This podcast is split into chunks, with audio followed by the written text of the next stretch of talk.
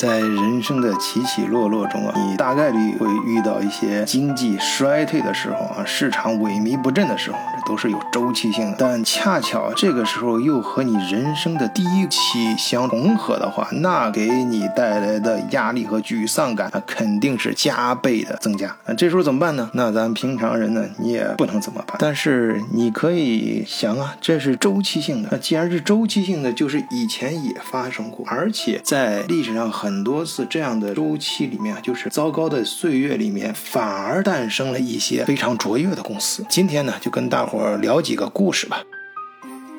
换一个视角，也许世界大不一样。以德国视角，晚醉为你评说天下事。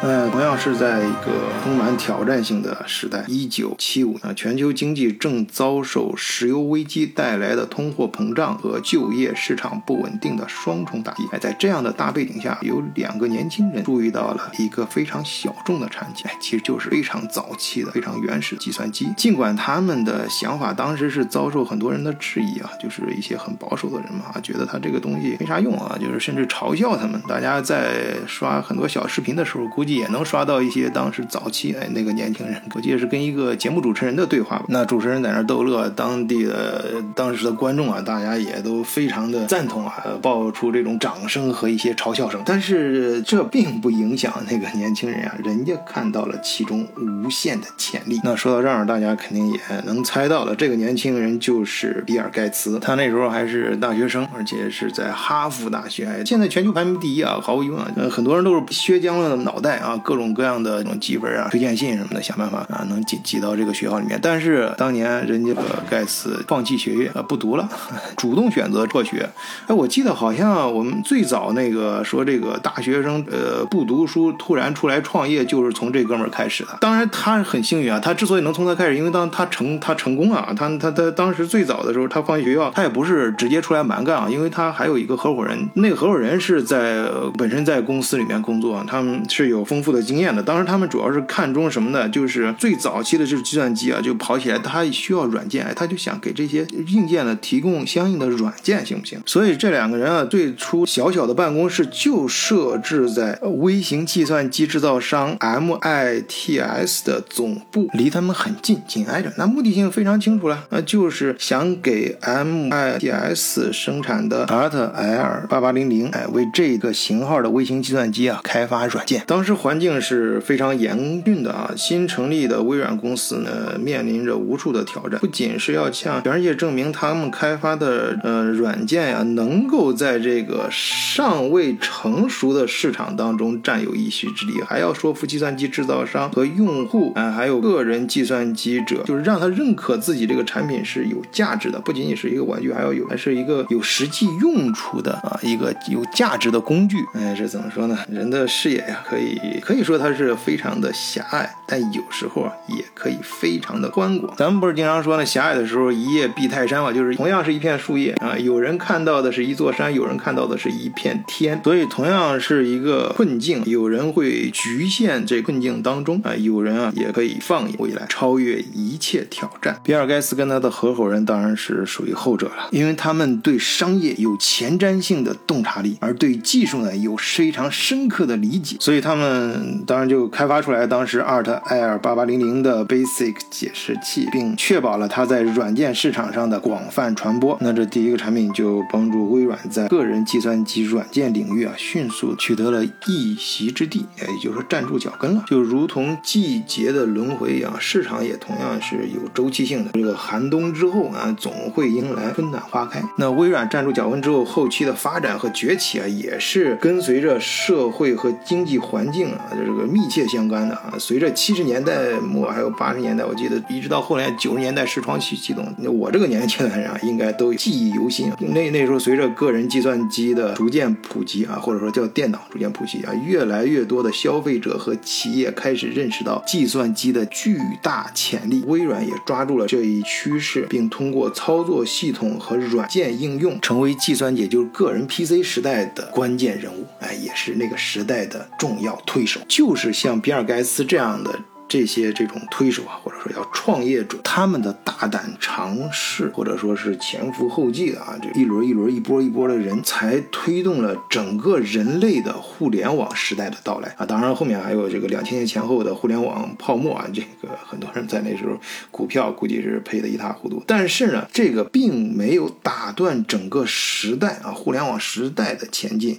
随着网速的提高啊，科技的迭代啊，我们从最早的这个网页啊，单单单张单张的，那时候上网还靠猫啊，就很慢很慢。然后到啊这种网页，到后来的网站啊，门户型的这种大网站，从最早的 BBS 到博客，再到现在的视频网站，创业的环境也在发生着翻天覆地的变化。那在这个环境下，势必也会诞生出很多新的东西啊，新的一些思维、商业机会。那当然也是处处有很多陷阱。那最大的这个陷阱啊，也是咱们现在人应该离咱们现在最近的啊这一波，应该是二零零八年那次。这个数字啊，我估计它就像一个烙印一样，在很多人的记忆里面就成为那个时代的代名词了。二零零八这个金融机当时有多大呢？你用滔天巨浪来形容，那是一点都不过分啊，可以说是席卷了全球啊，那也顺便吞噬了无数的梦想和希望。即使是在旧金山这样的繁华之地。啊，在一个非常昂贵的公寓里面，那自然你像昂贵提到这个词儿，哎，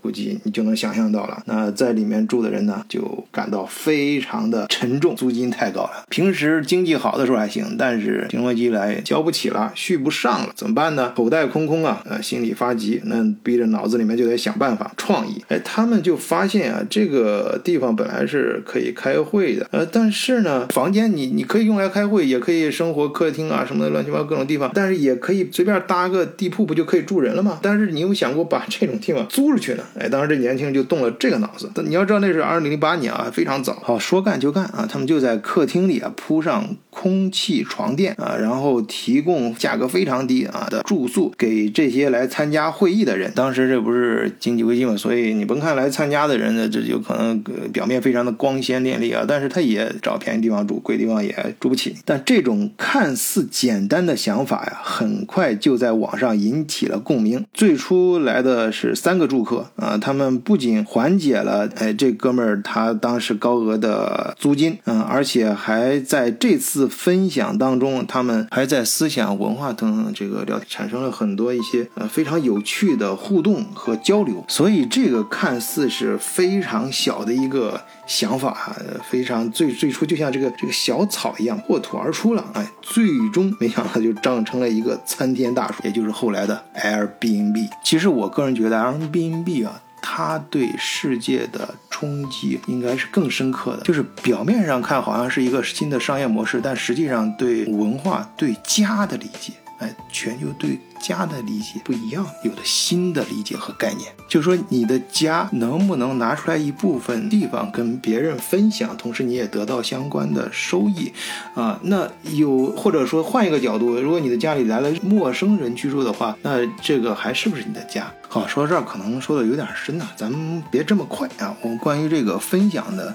呃，概念这种思维方式啊，我们不妨再看一个故事，呃，也是一个真实的故事啊，同样还是发生在二零零八年啊，不过不是在美国了，咱们把视角拉到欧洲，在巴黎，哎，这也是一个有关创新创业的小故事啊。当时啊，是两个年轻人啊，倒霉的年轻人，在寒冷的雪夜当中徘徊。为什么呢？哎，因为这俩哥们儿在这一场突如其来的大雪中，在那儿找出租车呢。啊，怎么也找不到，非常的艰难，正在发愁呢。哎呀，召唤一下神灵吧，希望老天显灵。嗯，这个时候即使能给我来一匹马也行。哎，这俩人就相互这样。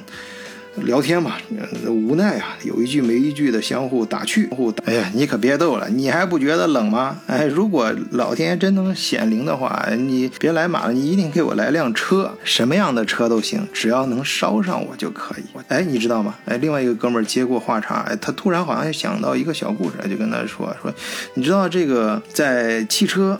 啊，就像常常开这种小轿车还没有普及之前呢，福特他同样的问题也问过他们那个之前的那些经济周期里面发生的故事啊，是吧？